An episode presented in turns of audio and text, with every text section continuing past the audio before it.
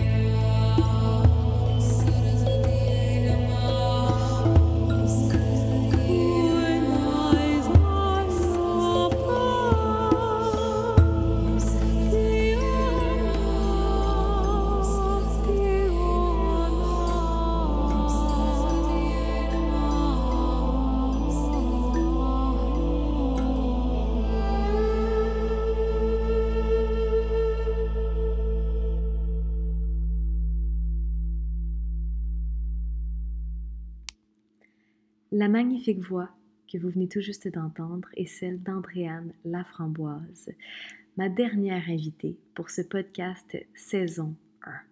Et oui, déjà, on a passé tout l'été et l'automne ensemble et c'était un réel bonheur de vous accompagner euh, toutes les deux semaines. Merci à tous ceux qui ont été fidèles au podcast. Merci de m'avoir permis de vivre cette expérience qui était euh, magique, vraiment, qui m'a permis de grandir, des discussions euh, qui, qui, qui m'inspirent vraiment. Donc, j'espère que ce podcast vous aura inspiré également.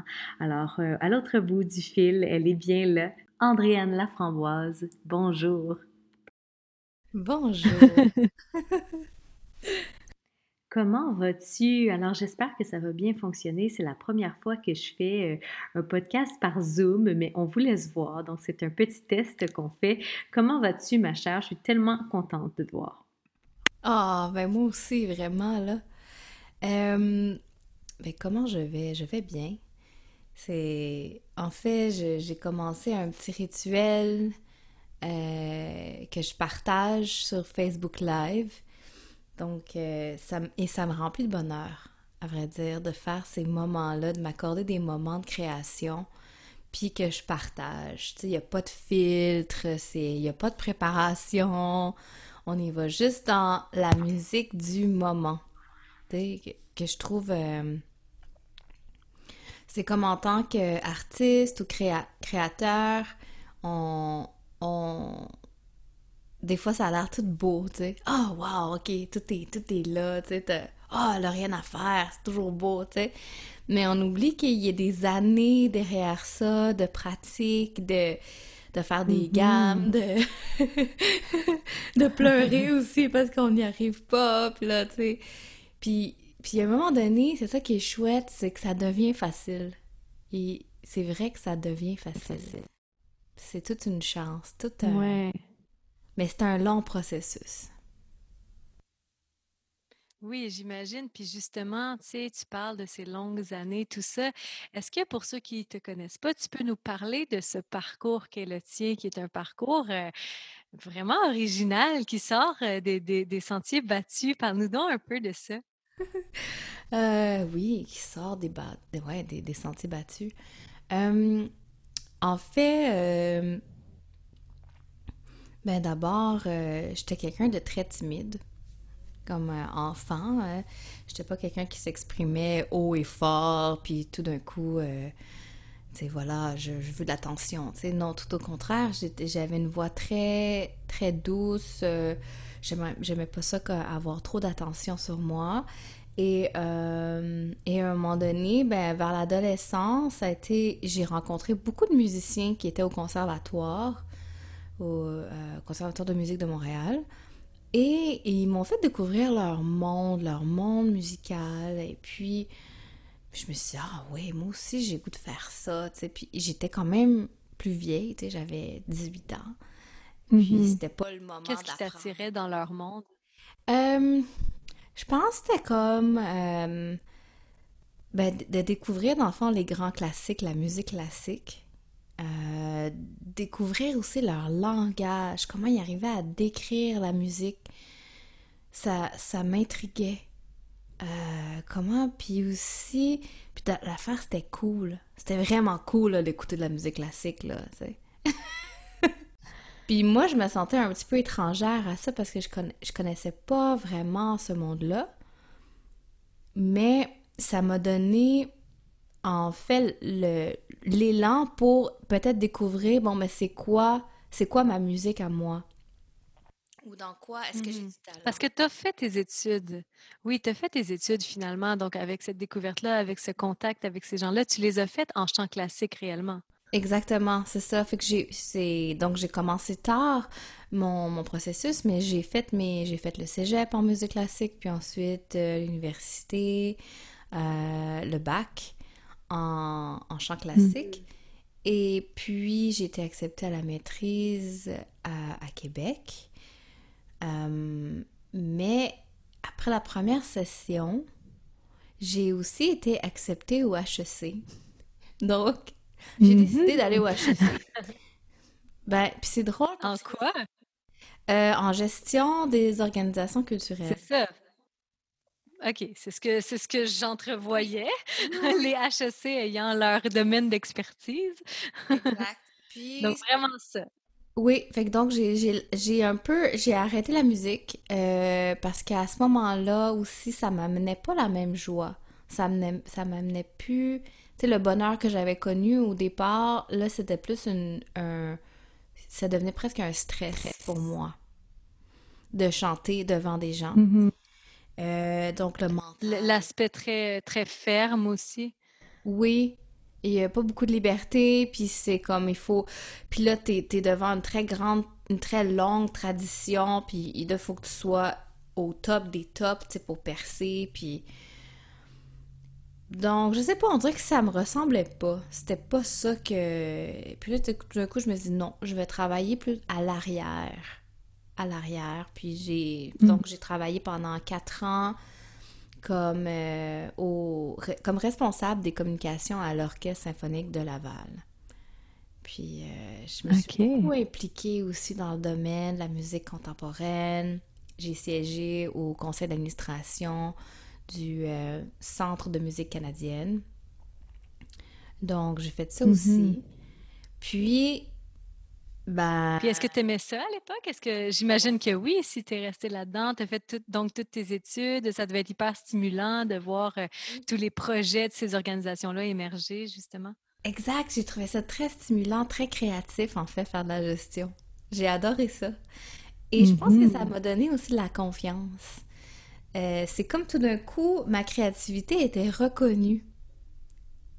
Mm-hmm. c'est étonnant parce que c'était pas en musique que j'ai été reconnue dans ma créativité, c'est en gestion. Oui, mais je comprends totalement, tu sais, parce qu'en fait, je pense qu'en musique, il y, a, ben, je pense que dans beaucoup d'institutions euh, comme celle dont tu nous parles, il y, a, quand même beaucoup de compétition, tu sais, puis à un moment donné, je trouve que les gens sont tellement, ils s'attardent tellement à justement des objectifs de performance de haut niveau qu'ils en oublient la pure écoute de la musique, tu sais.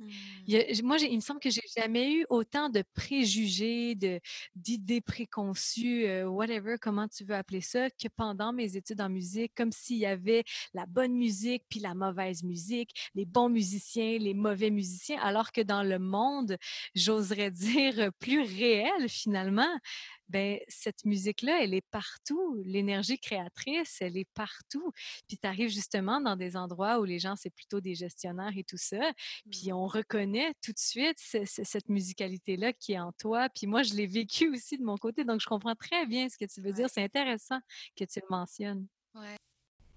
Et, ben là, puis après ça, après ça, mon processus, c'est drôle parce que là, ma, ma vie a comme changé tout d'un coup où, euh, où là, j'ai eu besoin de, de partir voyager. Puis, mm-hmm. puis c'est drôle parce que c'était toujours un peu en arrière-plan, l'Inde. Il y avait, il y avait, toujours, mm-hmm. une, une, très forte attirance d'aller en Inde. Déjà même aussi... Depuis toujours? Ah ouais. Depuis, depuis vraiment longtemps. Je me souviens pas exactement quand, mais c'était Hmm, peut-être même 12 ans, 13 ans. Mm-hmm. Euh, puis même aussi à adolescente, j'écoutais de la musique classique indienne. Je veux dire, je, me rappelle d'avoir avoir eu une cassette. J'avais une cassette que je tripais, là. Mais là, je, chantais avec ça, C'était comme... Ah, je, je l'ai plus, cette cassette. Gros trip d'ado de musique ah, indienne. je, je tripais là-dessus. Et, et puis finalement, c'est ça, comme, fait que donc dans, ma trentaine, c'est revenu, ça, cet appel-là de l'Inde, puis je me suis dit, bon, ben, allons-y. Donc j'ai quitté mon emploi, mm-hmm. puis je, pensais partir un an. Je me suis dit, ah, je vais m'offrir ça, tu sais, c'est le moment où jamais s'offrir une année sabbatique, là, tu sais, puis voyager, c'est ça que je t'ai posé. L'étiquette, la fameuse sabbatique à 30 ans. Ben, Donc, tu te permettais ça, mais c'est devenu beaucoup plus qu'une sabbatique. c'est devenu euh, ma vie. Donc, euh, c'est devenu ma vie. Finalement, je me suis pris les pieds euh, à Rishikesh, en Inde, pendant presque deux ans. Je veux dire presque deux ans.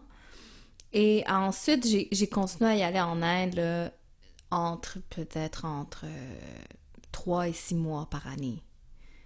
Puis là, c'est Mhm. devenu un... Tu sais, au début, c'était plus... OK, je t'en aide, je vais triper, bon, let's go. Mais là, après ça, j'ai commencé à vraiment étudier la musique classique indienne, puis à rencontrer des professeurs qui m'ont tellement inspirée, puis qui ont complètement Mhm. changé ma façon de voir le son, de voir le chant. Euh, aussi le rôle de chanteur. Que Tout d'un coup n'était plus, dans le fond, un, un rôle de représentation ou un rôle scénique, mais qui devenait vraiment une... euh, comment je pourrais dire? Un, un mode de vie. Le chant devient un mode de vie, Mhm. devient en fait ton professeur. La voix devient ton professeur. Et euh, Mhm. tout, avec tout ce que ça a là de symbolique, là. La, la... Puis en français, Ouais. c'est- j'aime ça qu'on ait le double voix V-O-I-E et V-O-I-X. J'aime beaucoup que ces deux Mhm. mots euh, euh, sonnent de la même façon, là. Euh, mais qui, Ouais. tu sais, donc c'est devenu vraiment le chemin, le chemin de la voix, puis le chemin du son, puis le chemin de la vibration, puis le, et dans le fond, le chemin vers le silence. Mhm, c'est vraiment intéressant. Puis qu'est-ce qui te, bon, tu arrives en Inde, c'est ton premier voyage, comme tu dis, tu as, ce côté euh, aventurière, tu as ce côté euh, je m'offre du temps pour moi, je profite de la vie à fond, euh, comme toute personne qui décide soudainement de s'en aller. J'imagine que tu avais style sac à dos un peu, euh, tout ça. Euh, Qu'est-ce qui t'a marqué d'abord, tu sais, pour que justement tu décides de t'accrocher les pieds euh, on parlera après un peu plus en profondeur par tes enseignements, par ce que tu partages. Mais qu'est-ce qui t'a frappé en premier en tant que Québécoise qui avait appris dans les bonnes institutions bien reconnues ici? Hmm, wow, vraiment, vraiment bonne question, très profonde aussi. Ben, souvent, j'ai l'impression que l'Inde, c'est comme, c'est une autre planète. Sais, on a notre planète Terre, là, mais l'Inde, c'est une autre planète sur notre planète. Je veux dire, ça fonctionne de façon complètement opposée à ce qu'on connaît ici. Il y a justement même, ça, ça va euh, dans les relations humaines. Ici, on est beaucoup habitué à avoir un espace, d'avoir un très grand espace autour de nous, d'avoir nos bulles. Tandis qu'en Inde, il n'y en a pas de bulles. Euh, tu sais, à n'importe quel moment, quelqu'un peut venir vraiment trop proche de toi, puis il, il va regarder un peu partout, puis il va faire comme... Lui, il est juste bien là, là. Ou, euh, ou tu sais, ou dans un train, où tout d'un coup, t'es vraiment... T'es comme sur un banc qui serait supposé d'avoir deux ou trois personnes, puis là, finalement, t'es six. Tu sais, je veux dire, il y des affaires vraiment extrêmes. Euh, fait que ça, ça, ça, m'a charmé, mais, mais je me souviens quand je t'atterris à Delhi la première fois, d'avoir respiré l'air, d'avoir vu toutes les couleurs. Je sais pas, on dirait que Ouais. tout, en, tout en moi, il vibrait tout d'un coup. Tout, tout était intense. Ouais, cet émerveillement-là. là. Ouais, c'est très intense. Un émerveillement différent de, de, de ce que tu avais éprouvé avec tes amis pour la musique classique à l'époque. J'imagine que tout était complètement nouveau, euh, tout te stimulait dans tout ce que tu voyais autour de toi. Ah oui, complètement. Tout était super inspirant, tellement différent. Tous les contacts humains sont différents. euh, je- les Indiens aussi, ont, ont une façon de voir la vie qui est, qui est tellement unique. Puis je, pense souvent qu'on a beaucoup à apprendre d'eux. Euh, c'est comme si la vie est, est sacrée. Déjà, ils partent avec cette idée-là que la vie est sacrée, que tu es arrivé, tu as une chance de, de vivre. Donc déjà, là, ah, soit dans un état de reconnaissance et, et, et, et vie, tu sais. et- euh, Mhm. Donc c'est vraiment... euh, Je pense que c'est ça, c'est l'intensité, c'est les contacts humains, le partage. Ça, ça m'a beaucoup marqué aussi, le partage. Comment les gens sont... Comment sont venus... Oui. Excuse-moi, ça coupe, hein? C'est pas évident. J'essaie d'être dans le flow, mais ça coupe quand même souvent. Ce que j'allais dire, c'est comment justement sont arrivés ces premiers partages-là? Qu'est-ce qui a fait? Est-ce que tu allais rejoindre quelqu'un? Est-ce que tu allais rejoindre un groupe? Comment, comment ça s'est passé? Ah, ben, j'avais déjà une amie. c'est drôle parce qu'à cause de HEC, je, je faisais partie d'un groupe d'étudiants qu'on avait parti, s'appelle le Forum des affaires mondiales. Non, c'était ça. Puis, puis c'est ce groupe-là, on avait fait notre première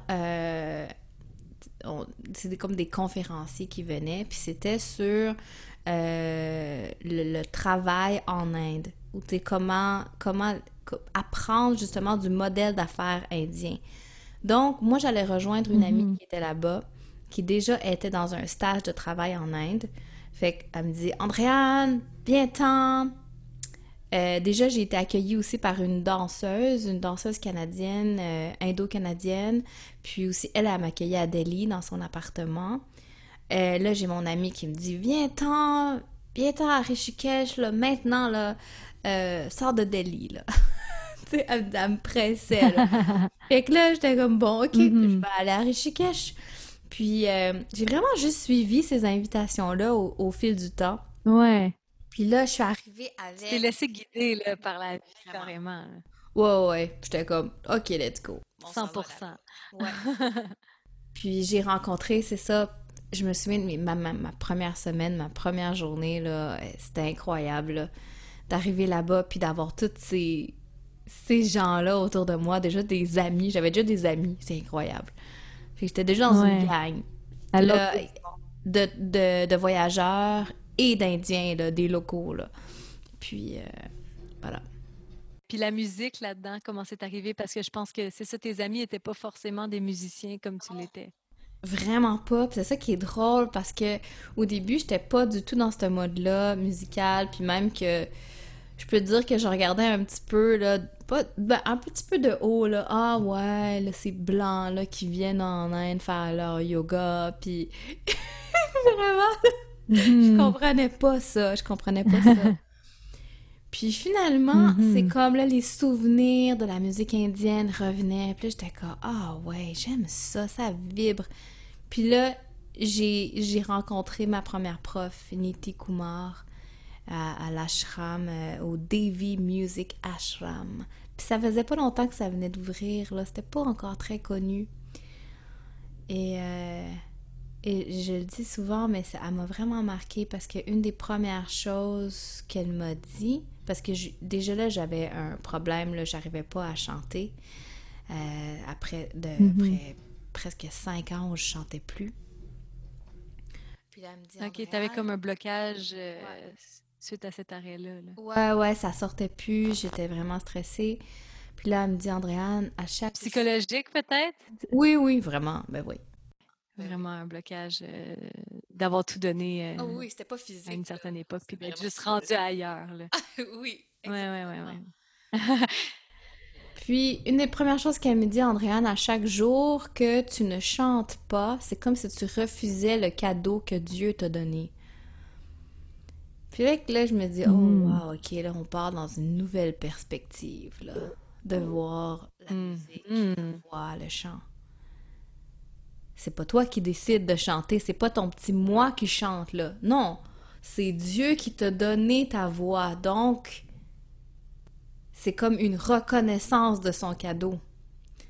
Et si tu ne chantes pas, c'est mm-hmm. comme si tu refusais son cadeau. Ça, c'est mm-hmm. ce changement de, de, perspective tout d'un coup. C'est plus l'ego qui ouais, c'est un 180, là. Complètement. Complètement. Puis c'est comme ça, ils sont, sont, comme ça, les Indiens. Ils sont dans ça, le sacré, la vie est sacrée. Ce qu'on a, mm-hmm. notre corps est sacré, notre voix est sacrée. Euh, tout ce qu'on possède, c'est sacré. Chaque objet qu'on possède, c'est sacré. C'est pas juste un autre objet qui est dans notre entourage. Non, il y a une valeur. Tu sais, il y a quelque chose de vraiment euh, important.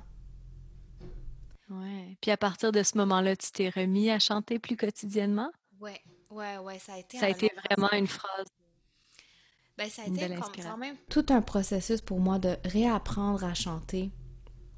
Puis Niti était formidable parce que, tu sais, elle faisait des concerts deux fois par semaine. Puis des fois, elle me disait, Andréane, vas-y, chante, chante-nous quelque chose, là, du classique. Fait que là, je chantais des pièces classiques, mais écoute, ça me... Mais, tu sais, psychologiquement, c'est ça, il y avait tout ce travail-là qui se faisait, puis... Mais elle était là, puis elle m'accompagnait, puis elle m'encourageait, puis elle me disait à quel point que, que c'était beau ce que je faisais, puis que il y avait tellement d'amour dans son enseignement, puis elle m'a tellement aidé justement à, à refaire des connexions, à refaire les connexions avec euh, ma voix, à, à, refaire une relation dans le fond, à créer une nouvelle relation avec mm-hmm. ma voix.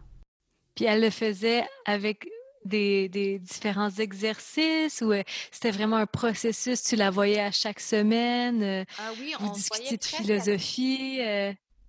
Ben, c'est vrai parce qu'au début, on se voyait presque à tous les jours, en fait. Je, prenais des cours presque à tous les jours. Puis, en, très, très rapidement, on est devenus des grandes amies. Donc, j'allais chez elle, on prenait le thé. Euh, elle, chantait. Tu sais, c'était un endroit très... avec beaucoup de musiciens, beaucoup de voyageurs aussi. Donc, c'était un endroit super libre, puis qui permettait justement des rencontres, des, discussions plus profondes. Euh, ouais.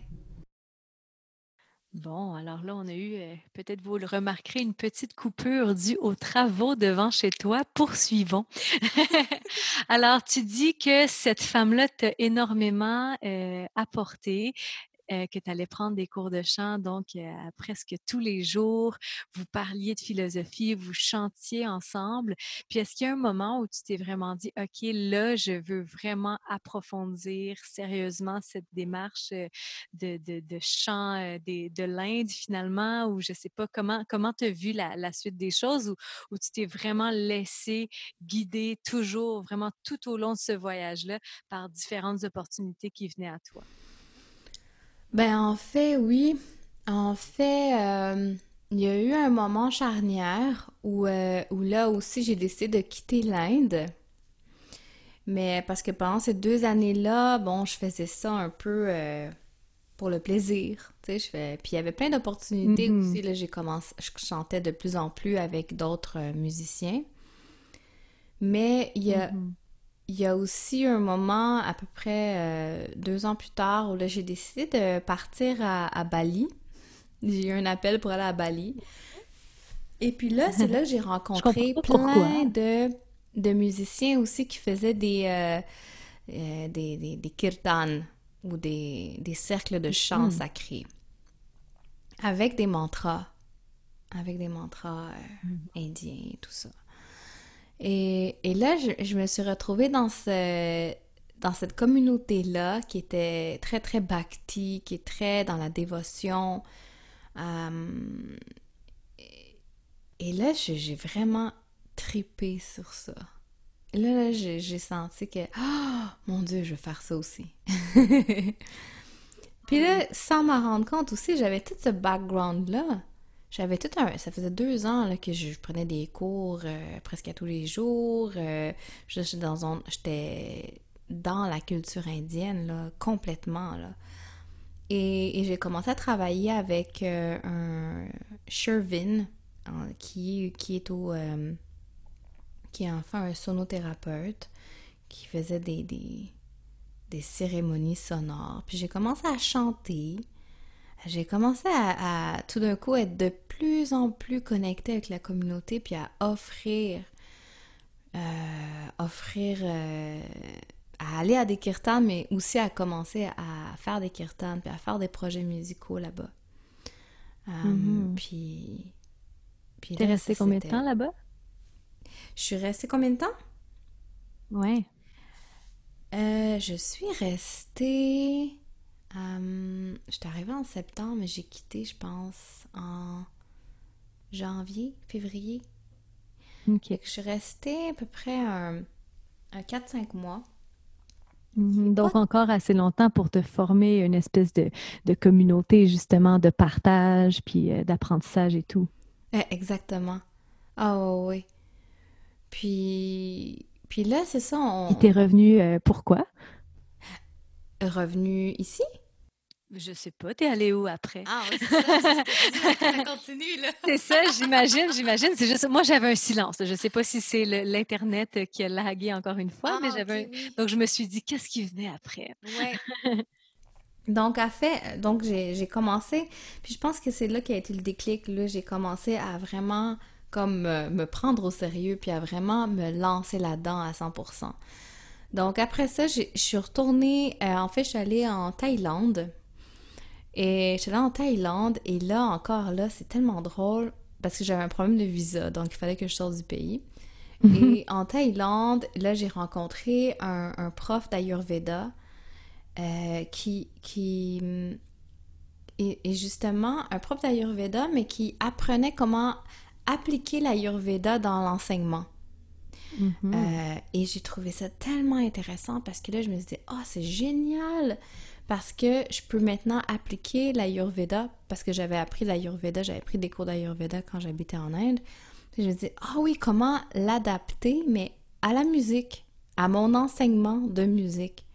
Et là, j'ai commencé vraiment au début, là, c'était les, les premiers, les premiers moments, là, à expérimenter avec, euh, puis j'appelais ça la voix ayurvédique. Fait que- donc, de vraiment commencer à développer un style euh, de chant, un style de, de faire des sons dans le but justement de trouver un équilibre intérieur.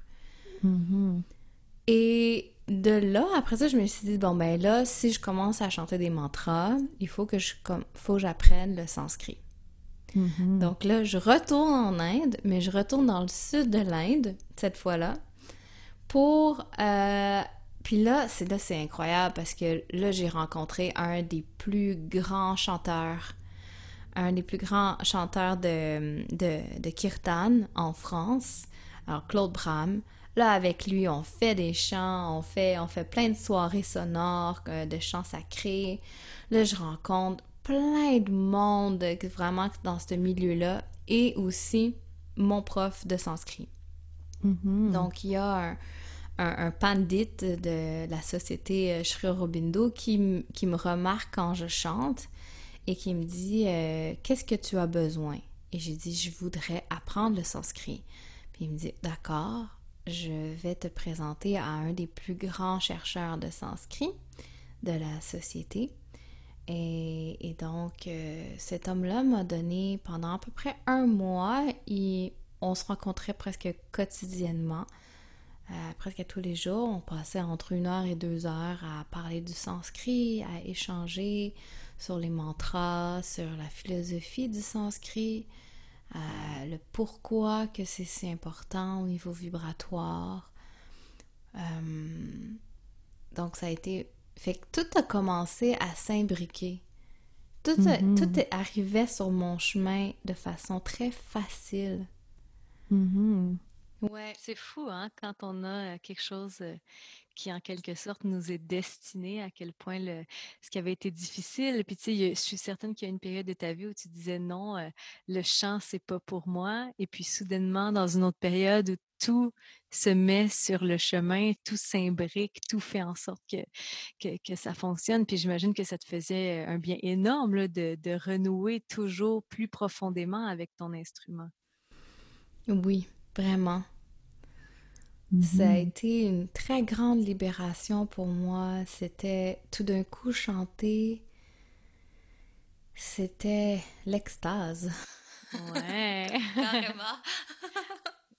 C'est vraiment beau, chanter, c'est l'extase. Puis nous, on a eu la chance d'échanger quelques fois euh, au sujet du sanskrit, justement. J'avais un peu, euh, un peu cette curiosité. Est-ce que tu peux nous dire euh, un petit peu, peut-être, de, de quoi traitaient vos échanges, en quoi le sanskrit est toujours si pertinent aujourd'hui? Je sais que ton prof, pour avoir écouté quelques, quelques conférences, on peut le trouver sur YouTube et tout. Je pourrais peut-être faire euh, mettre les liens dans les notes du podcast pour aller l'écouter parler du sanskrit, mais il y a vraiment une belle manière de, de voir son utilité encore aujourd'hui. J'imagine que vous avez beaucoup échangé sur le sujet. Mhm. Oui, oui. en fait, oui, tout à fait. Pour lui, le sanskrit, c'est une langue qui, qui est encore vivante. Mais, mais surtout aussi, c'est que c'est une des premières langues qui est apparue. C'est une des Mhm. premières langues euh, qui, a, qui a donné naissance à des langues qui sont vivantes encore aujourd'hui. Euh, si on parle à, si on pense à, dans le fond, à l'allemand. Mhm. C'est- C'est très proche, en fait, dans sa structure, la façon qu'on on structure, parce que c'est vraiment une langue, euh, euh, comment dire, que le mot peut se changer et les mots peuvent s'imbriquer un dans l'autre pour donner un nouveau sens. Mhm. Euh, et même lui, avec un, un groupe de chercheurs, il s'amuse même à, à- à créer des nouveaux mots en sanskrit comme, le, comme un, un ordinateur. Mhm. Tu sais, qu'est-ce que ce serait un ordinateur en sanskrit? Ça existe Oui, c'est ça. C'est ce que j'allais dire. Ce qui est intéressant dans l'étude des langues anciennes, c'est tout, tout, ce qui a rapport avec notre mode de vie actuel, en fait, parce que le sanskrit n'a pas été, euh, disons, euh, créé ou parlé pour notre mode de vie actuel. Ouais, c'est ça. Puis, donc c'est une, c'est une langue qui est capable d'évoluer avec le temps. Ce qui est phénoménal quand même. C'est vraiment pas toutes les langues qui peuvent le faire. Non, exact. L'autre aspect aussi, c'est euh, c'est vraiment la... C'est comment le, le sanskrit ou l'alphabet, en fait, sanskrit, est connecté avec notre, notre appareil buccal, notre Mhm. comment, comment tous les sons de, de l'alphabet sont vraiment, euh, euh, comment dire, sont vraiment, vraiment connectés avec la langue, comment, comment mettre la langue à telle position dans la bouche va créer tel son. Mhm. Et, et c'est répertorié. Tout est répertorié. C'est ça qui est incroyable. Mhm. Et il y a comme cinq positions où la langue peut être. Puis dans- de cette position-là peut naître cinq sons différents. C'est vraiment un système comme vraiment parfait, si je veux utiliser ces mots aussi, là. C'est un Mhm. système qui est... Ouais, qui est vraiment parfait. Ouais, moi, ce qui m'avait beaucoup euh, interpellée, puis en tout cas, j'avais trouvé ça vraiment particulier, puis j'imagine que tu t'es fait un peu cette réflexion-là aussi, euh, étant des filles qui avons étudié en classique. Bon, moi, j'ai fait surtout du jazz là, après, mais quand même, j'ai cette base de chant classique-là. On apprend énormément de techniques, puis de positionnement de la langue et tout. Puis parfois, je trouve que c'est enseigné d'une manière euh, qui reste un peu floue et tout. Puis c'est comme si à un moment donné, quand tu vois l'alphabet sanskrit, moi en tout cas, c'est ce que ça fait quand tu me l'as appris de manière sommaire, mais tout de même, ça fait que j'étais genre, OK, c'est exactement ça. Tu sais, quand je voulais placer ma langue de telle façon, bon, ben ça correspond à cette lettre-là, dans le fond. Puis j'avais trouvé ça vraiment puissant, la, la manière dont je trouve que en fait tout chanteur devrait apprendre cette langue-là justement à cause de la connexion. Je le mentionne parce que peut-être que pour les gens qui nous écoutent, c'est pas euh, c'est pas évident, tu sais, quand tu parles de cette connexion buccale et tout, mais c'est vraiment ça, c'est vraiment la manière que chacune des lettres est formée. Euh, on, on sent la langue, si on veut, qui s'avance dans le palais. Euh, tu sais, je sais pas si tu peux faire l'exemple, euh, juste si je me réfère euh, à la feuille d'alphabet que tu m'avais donnée, tu sais, avec les K, par exemple, manière de les prononcer, juste pour que les gens entendent peut-être ce qu'on veut dire par cette espèce de connexion euh, buccale. Ben oui, oui, parce que ça, c'est un langage qui est très précis. Ça, puis ça, Mhm. am- ça nous amène à être encore plus conscient de la façon qu'on parle, la façon qu'on prononce. Puis, euh, euh, donc, juste pour revenir avec l'exemple, euh, le cas, hein, je pense que c'est ça, hein? Ouais, ouais, ouais. Mais tu peux en prendre un autre si tu veux, mais Oui, oui, non, mais, non, non, mais c'est, c'est comme on positionne la langue en arrière pour le K. Et là, les, les cinq sons vont être K, K, G, G, Ng. Et là, là, c'est la position la plus arrière. Après ça, la, langue change de position ou comme euh, euh, avec les, les labiales, tu sais, le, le pa, pa, ba, ba, ma. Et, c'est chaque position comme ça, même euh, la, langue derrière, les, les dents, comme euh, avec le T. Il y a deux types de T. Il y a avec la langue retournée, puis la langue en avant. Donc, ta, ta, da, da, na. Puis avec la langue retournée, ça va faire ta, ta, da, da, na. Je sais pas si vous entendez la subtilité, là. c'est sûr que moi, euh, je, l'entends bien, je trouve ça vraiment cool, tu sais, que ce soit l'alphabet qui soit déployé de cette façon-là. Euh, c'est, ben, tu le sais, là, depuis, depuis qu'on, que tu m'as permis mm-hmm. de découvrir un peu plus, j'ai lu sur le sujet, j'ai lu aussi des livres que tu m'avais envoyés. C'est, c'est tellement intéressant, puis en même temps, c'est une des plus anciennes langues au monde. Donc, tu te dis, mmh. c'est un peu la base de la phonation, finalement. C'est ça qui est, c'est ça qui est ô combien passionnant, tu sais. Mmh. Puis, je sais pas, les gens, peut-être, vous pouvez à la maison juste, tu sais, rewind un peu le podcast, puis essayer de les dire, puis essayer de sentir ces positionnements de langue-là. Puis, quand on apprend à chanter, euh, disons, ici, au mmh Québec, on va quand même faire ce travail avec les voyelles, avec les consonnes, d'essayer de ramener les mots à leur, euh, à leur plus simple expression, de travailler syllabe par syllabe. Mais vraiment, le sanskrit a quelque chose de vraiment puissant dans puis tu viens de tout comprendre, tu sais. Puis alors qu'il me semble que des fois, je peux être des mois à essayer d'enseigner quelque chose à un élève, puis ça ne sera pas aussi clair que, que par le sanskrit. Est-ce, est que ça t'avait fait un peu cette, cette révélation-là quand tu l'avais ah eu? Ouais, hein? Tout d'un coup, là, je comprenais toutes les langues. C'est mm-hmm. comme si... Parce que c'est sûr que dans les études euh, en musique classique, en chant classique, on apprend l'italien, on mm-hmm. apprend l'allemand, un peu de russe, euh, la diction française, la diction anglaise. Euh, donc, tout d'un coup, je, je, comprenais, tout devenait beaucoup plus clair.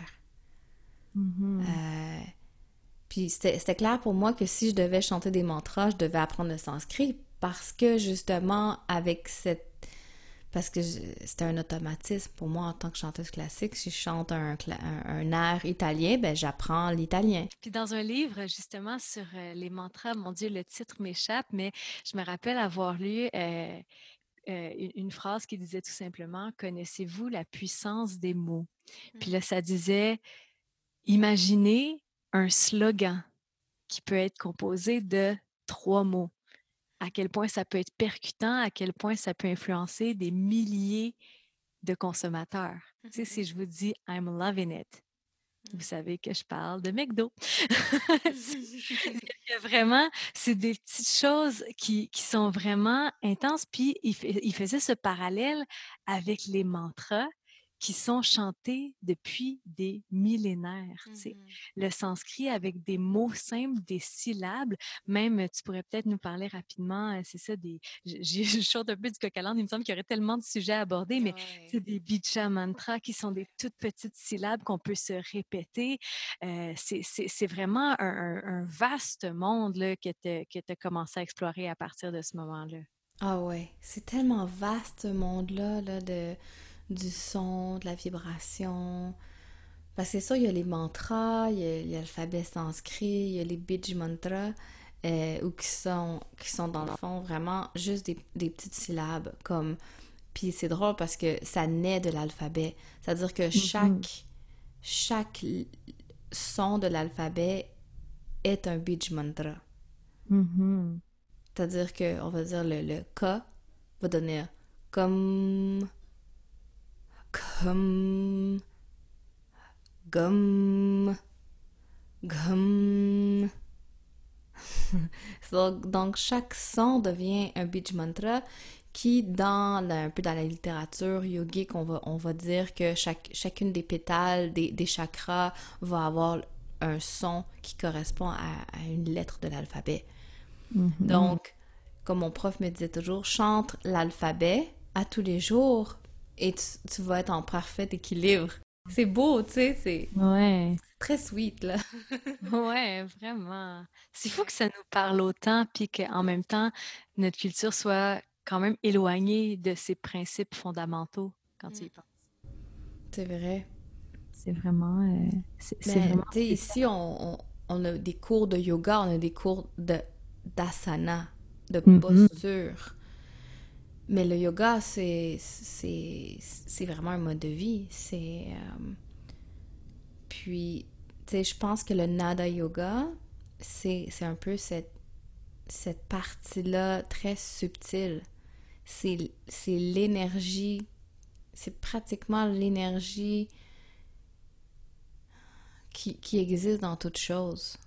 Mm-hmm. Parce que nada, c'est vraiment euh, c'est ce qui veut dire euh, qui veut dire euh, rivière ou flot de conscience. tu sais, dans son aspect subtil, le son, c'est un flot de conscience. Mm-hmm. donc, dans les asanas, oui, il y a du mouvement physique, mais derrière le mouvement dans le corps, qu'est-ce qui se passe dans le mouvement? Il y a une circulation énergétique qui est là. Il y a un corps énergétique qui existe. Donc, le Nada Yoga nous, nous ramène à cette conscience-là que nous sommes d'abord énergie. Une mhm. énergie qui est en, en constant, une énergie qui est en constant mouvement, qui est toujours mhm. en train de bouger, qui est toujours en train de... toujours des mouvements Mmh c'est ça la vie, tu sais. C'est ça qui est intéressant. Puis c'est pour ça, euh, j'imagine, parce que là, tu as fini par, euh, si j'accélère un peu ton, ton chemin de vie, par créer Ayurnada, qui est en quelque sorte ton, ton entreprise, on pourrait dire, ou ton projet, euh, ce qui est aussi, euh, bon, on peut le mentionner au passage, le nom de ton site web. Donc, euh, Ayurveda, pour cette rencontre entre le Nada Yoga et l'Ayurveda, j'imagine ce moyen que tu parlais un peu plus tôt de, de cette capacité de, de la voix, de, de, nous faire nous connaître davantage, pratiquement de, de nous soigner. Hein? C'est comme une, une méthode dans, dans laquelle tout, tout vient de soi finalement, puis on, a tous les pouvoirs sur nous-mêmes. Exact. C'est tellement bien défait, tellement bien décrit. Là. oui, puis dans le fond, c'est ça, j'ai pris le mot Ayur de Ayurveda qui veut dire parce que Ayurveda veut dire Ayurvi, Veda, science, science de la vie. Mm-hmm. Puis, donc là, j'ai pris le mot vie et nada. Ça, c'est comme les sons de la vie. Mm-hmm. Ou la vie en son, je sais pas, euh, ça serait quoi exactement, mais c'est c'est ça, c'est de revenir à soi, revenir à connaître son intériorité, à, à se rencontrer grâce à la vibration et à la voix. Mm-hmm. Puis c'est ça que ça t'a apporté, mm-hmm. je dirais, c'est ce que ça t'a apporté de plus grand, parce que là, écoute, on pourrait en parler pendant des mmh heures, mais ce que, ce que je veux dire, c'est cet apprentissage du sanskrit, cette nouvelle manière de voir ta voix comme un, comme un don, comme un cadeau, comme quelque chose à utiliser. Finalement, toute cette nouvelle sagesse que, que tu étudies, puis que tu étudies encore aujourd'hui, est-ce que tu dirais que c'est ça que ça t'a apporté de plus grand, de voir la vie comme un son? Ah oui, c'est vraiment ça. Pour moi, toute la création de, l'univers, de la vie, c'est qu'un. C'est des ondes, c'est des vibrations, c'est. Et, justement, vu que tout, tout, tout, tout, tout est vibration, tout est énergie, à ce moment-là, on est un. Mm-hmm. Pour moi, le Nada Yoga me ramène à l'union, à, mm-hmm. à, cette conscience qu'on on est tous euh, unis sur ce monde. c'est pas. Puis ça ramène avec tout ce que j'avais appris aussi en étant en Inde.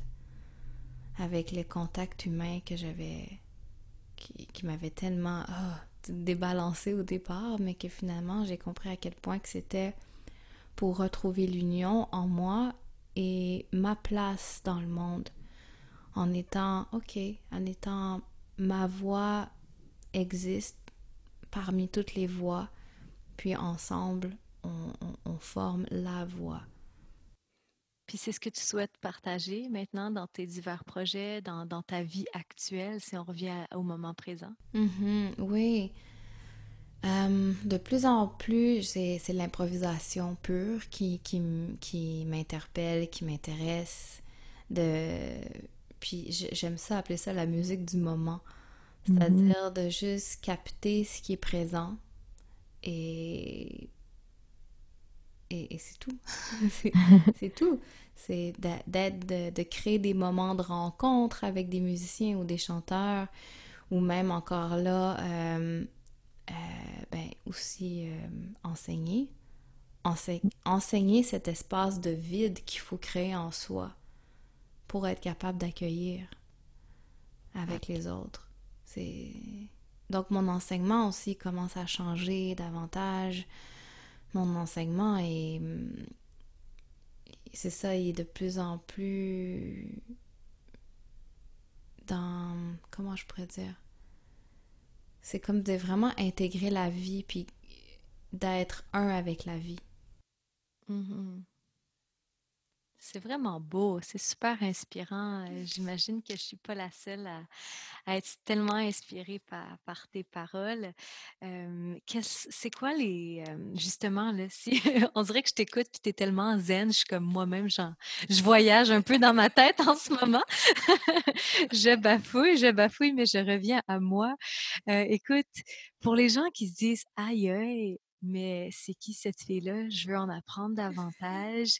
je vous dis, ben rassurez-vous, Audrey, Audrey-Anne, Andréane partage son savoir, t'animes des ateliers, tu fais des retraites, des formations, euh, t'amènes toute cette sagesse qui a formé ton parcours. Bon, on l'a effleuré, hein, j'aurais aimé parler davantage de, de, chacun des petits sujets qu'on a abordés, mais, mais vraiment, où est-ce que les gens peuvent te suivre?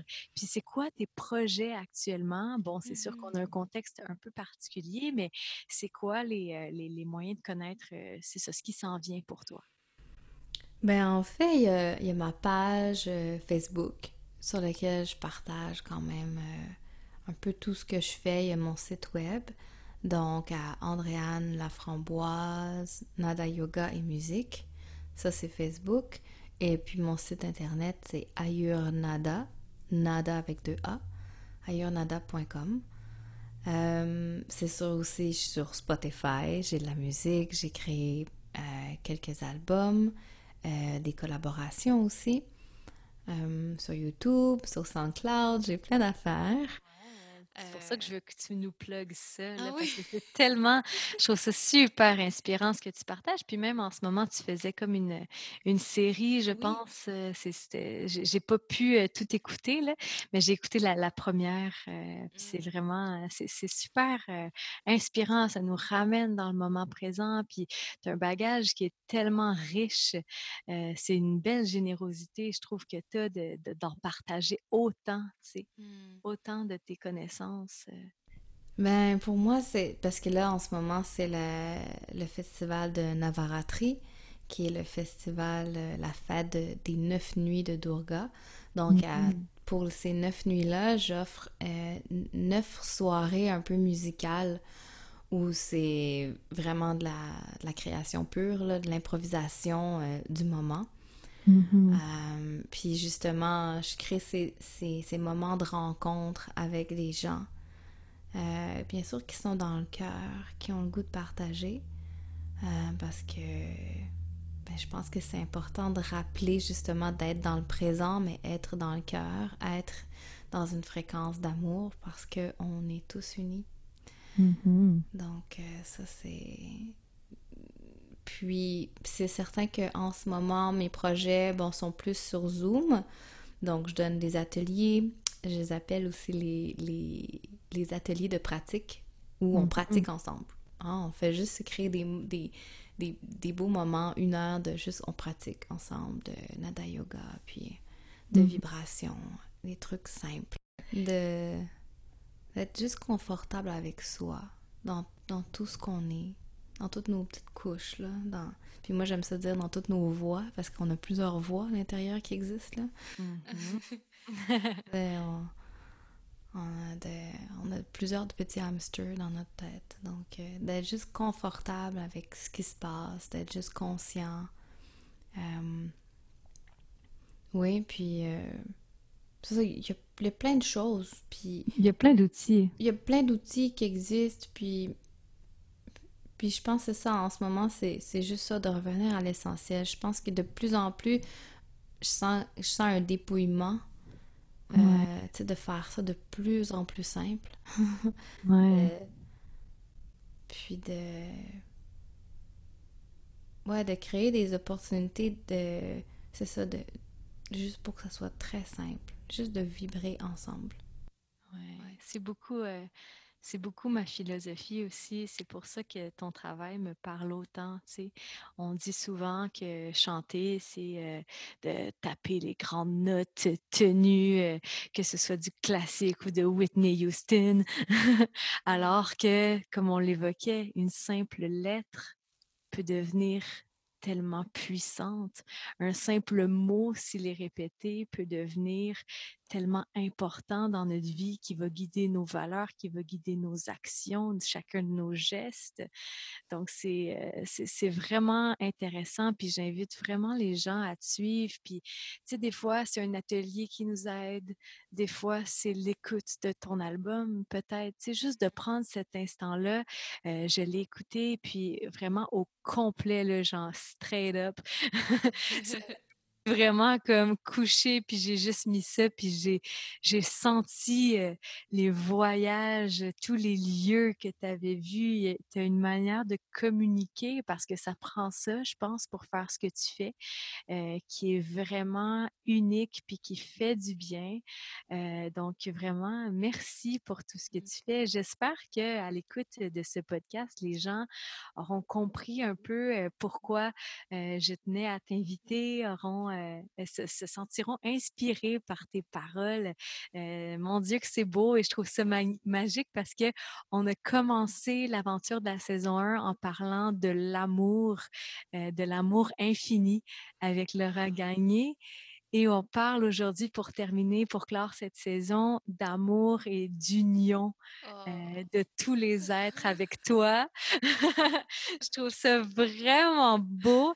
Et puis, c'est ça la musique de l'intérieur. Je l'ai peu évoqué, mais je le dis au début de chaque émission, c'est comme le petit slogan. Puis, c'est ça, finalement. Euh, donc, euh, merci de faire partie de, de, de, ces humains qui propagent cette musique du cœur, cette musique profonde. Puis, comme tu l'as dit, hein, je pense une invitation à chanter tout simplement, puis à se laisser aller là-dedans. Qu'est-ce que tu en penses? Euh, j'ai manqué les. Ça l'a coupé pendant. Ah, tu coupais pendant mon élan de conclusion. je, disais dans le fond que euh, on, je pense que ce qu'on lance aujourd'hui, c'est un petit peu une invitation aux gens de se laisser aller carrément, puis de chanter, de se laisser vibrer euh, de l'intérieur vers l'extérieur. Est-ce que c'est comme ça que tu le vois un peu? Tellement bien dit, là, c'est exactement ça. ben, merci vraiment infiniment, Andréane. Si les gens veulent en connaître un petit peu plus sur toi, sur ce que tu enseignes, euh, je vais mettre dans les notes du podcast tous les liens pour aller te trouver directement. Euh, je vais aussi essayer de retrouver le lien euh, de la conférence. Je pense que c'était une conférence TED donnée par ton prof de sanskrit. moi, je l'avais trouvée donc bien pertinente, cette conférence-là. Puis bon, évidemment, si les gens veulent nous écrire, s'ils ont des questions, ça va, j'imagine, te faire plaisir aussi ah, de leur répondre. Euh, quand j'imagine que tu tiens toujours à organiser des retraites quand toute cette pandémie euh, ah sera un peu derrière nous. Ben là, j'en, j'en ai une organisée à la fin novembre, mais là, j'attends encore. On, attend les, les, les, directions là pour. C'est ça. Vraiment merci à toi. Puis euh, j'espère qu'on se, qu'on, se reparle bientôt pour parler voix. Ah, merci, merci beaucoup.